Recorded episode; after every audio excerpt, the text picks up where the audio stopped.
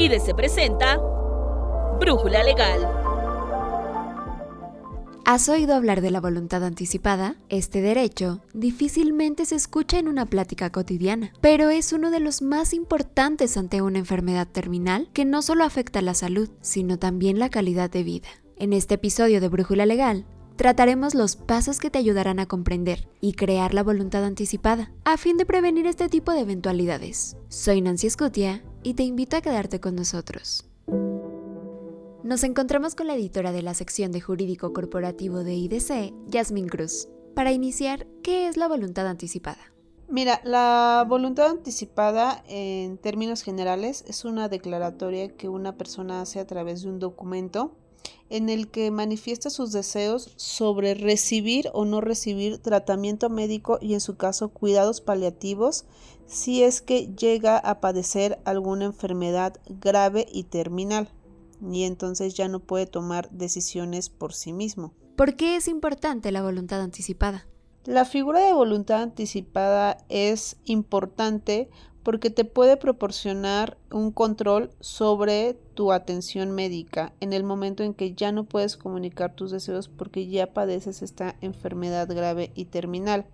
Además, permite a los médicos, a tus familiares o a otros seres queridos que conozcan exactamente cuáles son tus deseos y también esto les evita confusiones y también les evita el tener que tomar decisiones difíciles en, en esta situación tan crítica, ¿no? ¿Cuáles son los pasos para crear la voluntad anticipada?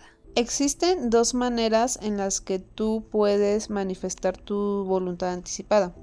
La principal es que acudas ante un notario con dos testigos para que él te otorgue un documento en donde se establezcan tus deseos sobre recibir o no tratamiento médico y cuidados paliativos y este lo puedas hacer valer ante un hospital en el momento en que llegues a padecer esa, esa enfermedad, ¿no? Una enfermedad grave. Y la otra manera es a través del llenado de formularios que te brindan los hospitales, pero esa opción solo la puedes hacer valer o es válida cuando tú de manera anticipada no manifestaste tus deseos ante un notario y ya te encuentras en esta situación de enfermedad grave y terminal. Bueno, antes de que tú ya no puedas manifestar tus deseos por sí mismo, por ti mismo, entonces los hospitales te brindan este formulario para que lo llenes ante dos testigos y puedan respetar tus deseos sobre tu tratamiento médico. ¿Quién puede beneficiarse de la voluntad anticipada? El requisito que se pide para que una persona pueda acceder a esta figura de voluntad anticipada es que tenga capacidad de goce y ejercicio.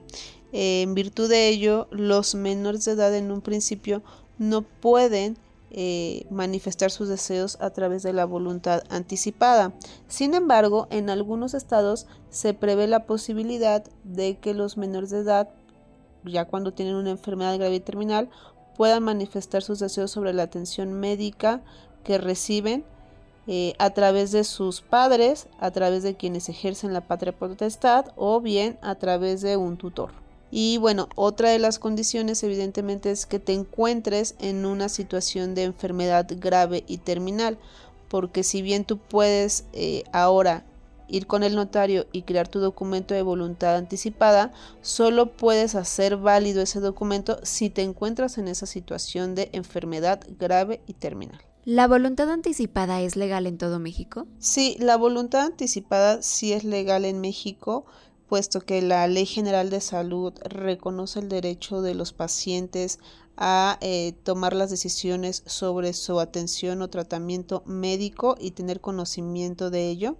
Pero lo que pasa es que no todos los estados tienen una ley de voluntad anticipada en donde se establezcan los requisitos y formalismos necesarios para que tu voluntad anticipada o tus deseos sobre recibir o no tratamiento médico sean válidos y sean legales.